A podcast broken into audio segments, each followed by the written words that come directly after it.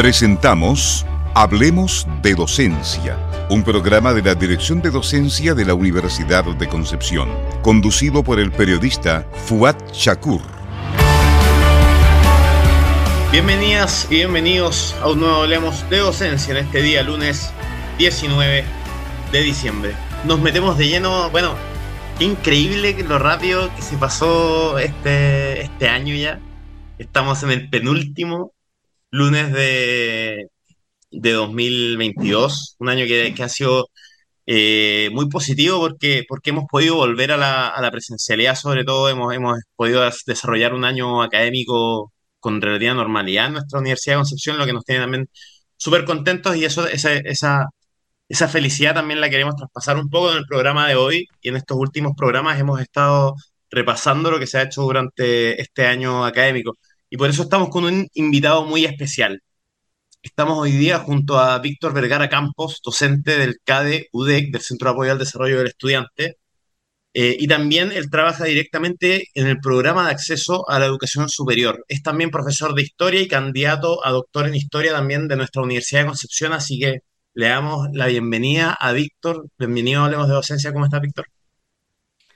¿Cómo está, Fuad? Eh, Chagur Kiss, muy bien acá. Eh, como muy bien dijiste tú, el año se ha pasado bastante rápido y recuerdo que tuvimos una, estuvimos en el programa, estuve en el programa en, el mes de marzo, abril, eh, también comentando algunos temas interesantes, eh, así que muy feliz nuevamente de, estar acá eh, en el programa y poder compartir temas de interés para nuestra audiencia. Exactamente, porque estuvimos, como tú bien lo mencionas, por ahí por el 11 de abril, estuvimos juntos y conversando un poco sobre lo que se venía esto de volver a la presencialidad, volver a acompañar a 27 establecimientos educacionales de la región del Biobío, de las provincias de Concepción y de la provincia de Biobío. Y, hoy día estamos en diciembre y ya podemos decir que, se logró un trabajo con creces. Ah, hemos visto cómo han estado desarrollando durante todo el año acciones con terceros medios, con cuartos medios, han, han visitado la universidad, han participado de acciones eh, de acompañamiento tanto a nivel de lo psicosocial como también de lo académico, han podido desarrollar proyectos. Bueno, y tú has sido un, protagonista principal coordinando el área del equipo de docentes del programa PASE, así que me gustaría saber desde tu boca cómo, cómo ha sido este, este regreso a la presencialidad y también recordémosle a todos y a todas quienes nos escuchan que el programa PASE es el programa de acceso a la educación superior eh, que ofrece también una vía de admisión especial, una vía de admisión especial a la educación superior, eh, a quienes hayan cursado en tercero y cuarto medio y hayan cumplido una serie de, requisitos. Entonces, se viene también un proceso importante para estos y estas estudiantes que también van a poder optar eh, a ser parte aquellos quienes cursaban cuarto medio a ser parte de nuestra universidad y de la educación superior a partir del, próximo año. Entonces, cuéntame un poco cuál es el balance que ustedes hacen eh, desde el programa PASE y desde el área académica del programa PASE de todo lo generado? Eh, sí, muy, muy interesante lo que tú nombrabas, eh, en términos de, generar un balance ya en un contexto totalmente presencial. Este año, todas las actividades que apuntan y están dentro del programa PASE se pudieron ejecutar ya en cada uno de los 27 establecimientos. Eh, eh, es un despliegue territorial bastante interesante. Eh, los establecimientos recibieron de muy, muy buena forma, de muy buena manera, con muy buena disposición, con los equipos directivos, tanto profesores también, estudiantes, por supuesto, que son el corazón, ¿cierto?, de este programa de muy buena manera las actividades. En, términos más puntuales, como tú me, me haces la, consulta, eh, en el área pedagógica del programa PASE, eh, se trabajó principalmente en el marco de la metodología BP, ya que es la metodología de aprendizaje basado en proyectos. Y en base a eso se hizo, eh, se realizaron principalmente dos etapas. La primera etapa eh, durante el primer semestre, en donde se realizaron cinco visitas a, cada uno de los 27 establecimientos, eh, en donde se, instalaron, digamos, conceptos, algunas herramientas ya referentes a esta metodología en estudiantes y profesores ¿ya? Eh, principalmente de, de, cursos de, en tercero medio, ya cursos de tercero medio. Eh, y en ese contexto, luego de haber eh, instalado esos conceptos, instalado esas herramientas para que ellos pudieran elaborar, ¿cierto? Poder imaginar y luego diseñar y elaborar un proyecto, vino la segunda etapa que se dio durante todo el segundo semestre, también con, con un par de visitas presenciales a los establecimientos para acompañar esta ejecución propiamente tal de, de cada uno de los proyectos. Eh, y en ese contexto, eh, las salidas eh, pedagógicas, por ejemplo, se realizaron salidas pedagógicas, jornadas de autoestima, por ejemplo, en algunos establecimientos. En otros establecimientos se generaron también instancias de eh, jornadas de autoconocimiento, de trabajo en equipo, de eh, superación personal, por ejemplo. Otros eh, optaron por incluso viajar a la región metropolitana, a generar recorridos históricos culturales y tardes recreativas, por ejemplo. también otros otro establecimiento viajó a, la ciudad de Valdivia, fue a la Universidad Austral, por ejemplo, a conocer otras otras realidades. Y así, eh, es un balance en términos eh, pedagógicos, de ejecución de un proyecto que se enmarca dentro de una metodología de aprendizaje eh, que es muy interesante, que se está desarrollando en, los países europeos, por ejemplo, en Norteamérica, en Chile también es una metodología que se ha puesto eh, en la palestra y, los establecimientos la están adoptando en un trabajo a, mediano y largo plazo. No es una metodología sencilla de trabajar en el corto plazo, sino que es un proceso en donde se instalan estas nuevas habilidades y competencias para que los estudiantes en el fondo, para que nuestros auditores también comprendan, ¿cierto? Eh, en síntesis es una metodología que permite que el propio estudiante vaya diseñando un proyecto y vaya aprendiendo nuevos conocimientos dentro de ese proyecto y después lo pueda ver eh, en la práctica. ¿ya? Em, en el fondo, el, estudiante ahí es el constructor de su propio aprendizaje en conjunto con sus profesores. Que ahí también detenernos y felicitar a cada uno de los profesores que estuvieron a cargo de estos proyectos en los 27 establecimientos, que fueron de gran apoyo para poder guiar también el, trabajo dentro del aula.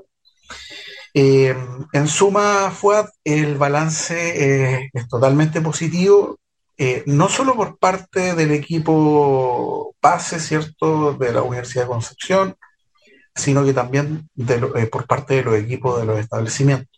Lo manifestaron hace dos semanas en un ciclo de reuniones que tuvimos eh, de evaluación de toda la estrategia del año 2022 eh, y ellos estaban en realidad muy contentos, eh, no solamente con el área pedagógica, sino que el área psicosocial, por ejemplo, el área de los talleres de exploración vocacional, la red de orientadores, por ejemplo, el apoyo en suma también de, esta búsqueda, ¿cierto?, de, de buscar estos nuevos caminos en cuarto medio, principalmente hacia la, hacia la educación superior, eh, también fue un trabajo que los establecimientos destacaron, eh, tanto el trabajo de, los psicólogos y psicólogas de, nuestro equipo y también eh, de los asistentes sociales que trabajan en conjunto.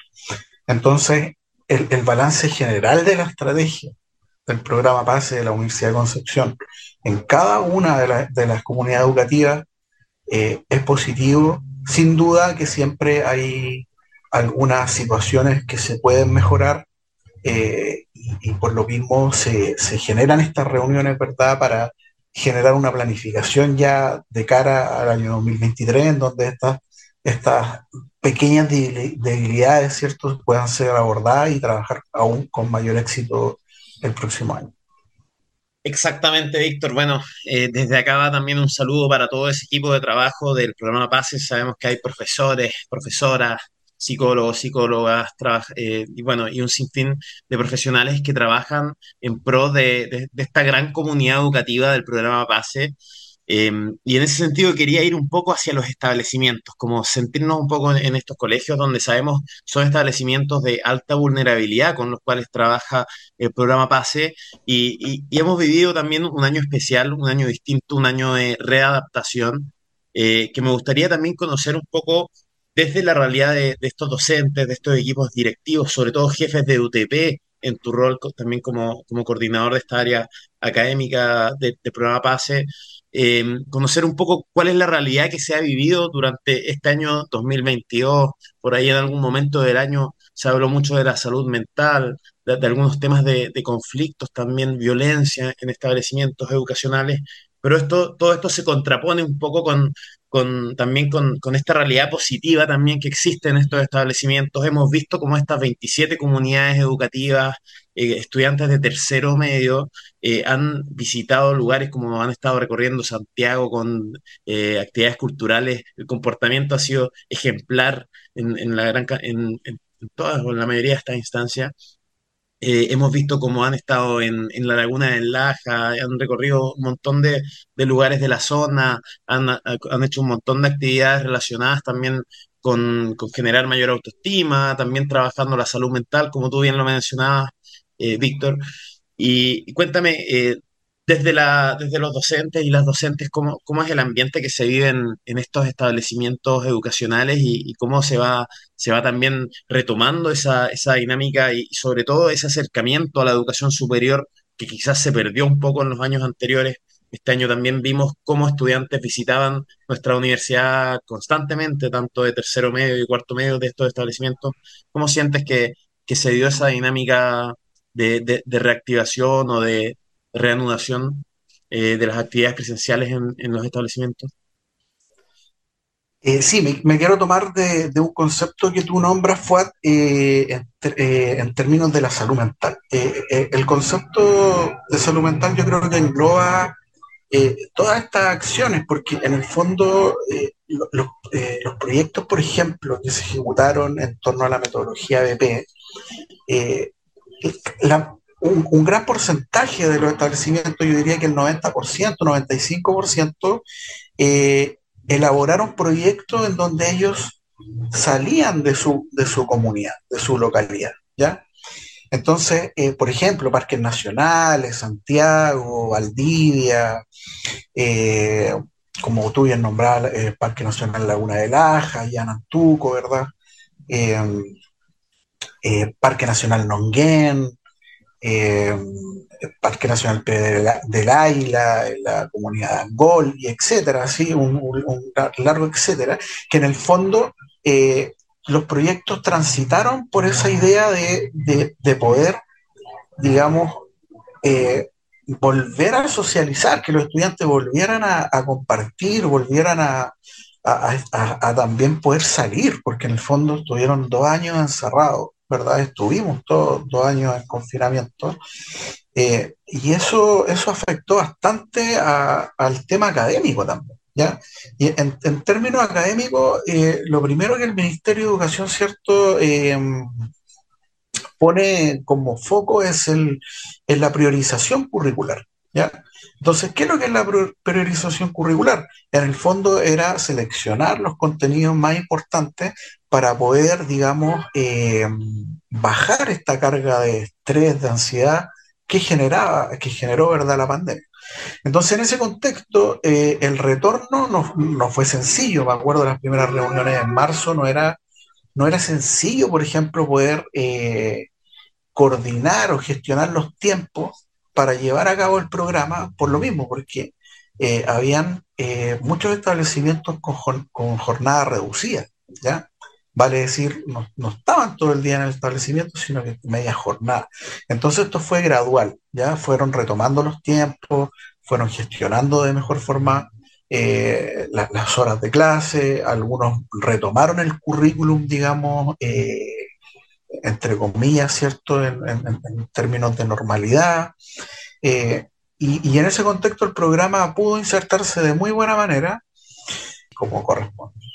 Exactamente, Víctor. Bueno, eh, vamos a ir a un breve corte musical, vamos a seguir con más Hablemos de Docencia eh, a la vuelta, porque hoy vamos a recordar a un gran grupo, Vamos con Iyapu, lejos del amor.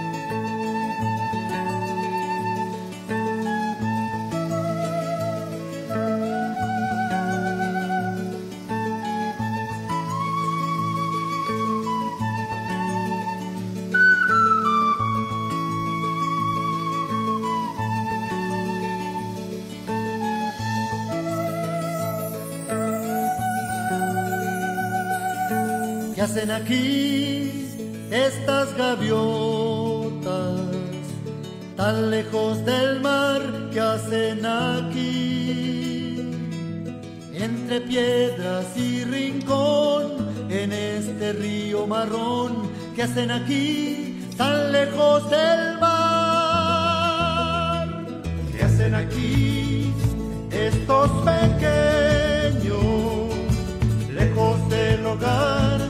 ¿Qué hacen aquí? Entre piedras y dolor, en este sucio baldón, ¿qué hacen aquí? Lejos del hogar, ¿qué hacen aquí?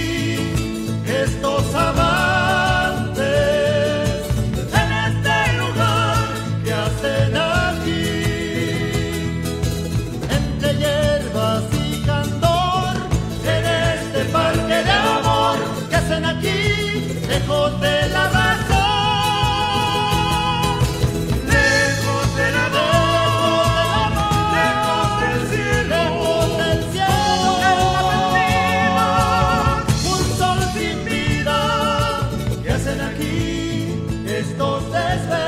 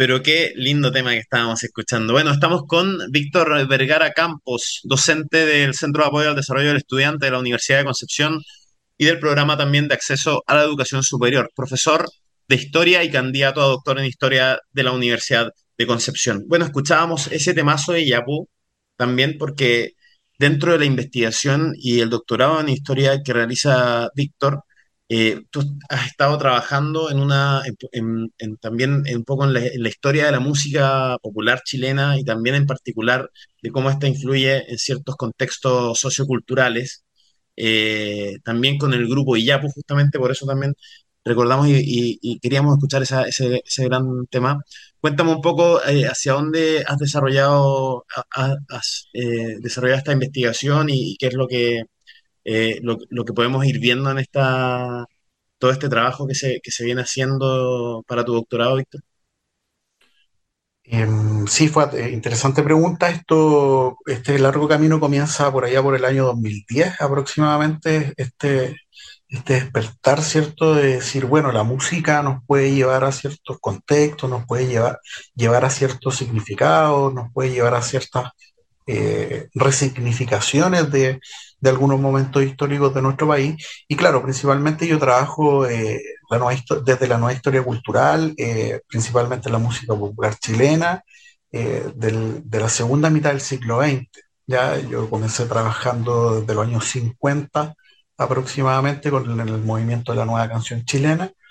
Ya eh, mi primera publicación ya propiamente tal formal, ¿cierto? Eh, la hice el año 2017 en Medellín, Colombia, eh, en donde trabajé principalmente el tema denominado de los escenarios de la historia al recital, ¿cierto? Elementos de continuidad y cambio discursivo en la creación artística de la nueva canción chilena desde el año 67 al año 90.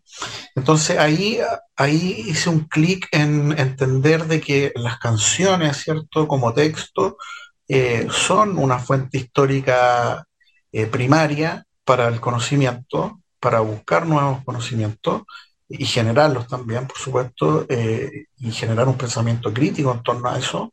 y ahí ya después, en el año por ejemplo, 2022, este año comenzó con una publicación que, me puso muy contento también en, en, una revista de la Universidad de Chile, en donde trabajé la nueva canción chilena desde un análisis más panorámico, desde la perspectiva de la historia cultural.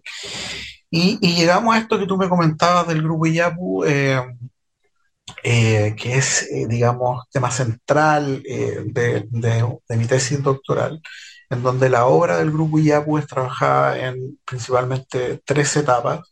Ya en la etapa desde el año 71, cuando ellos nacen, hasta el año 81, cuando son exiliados.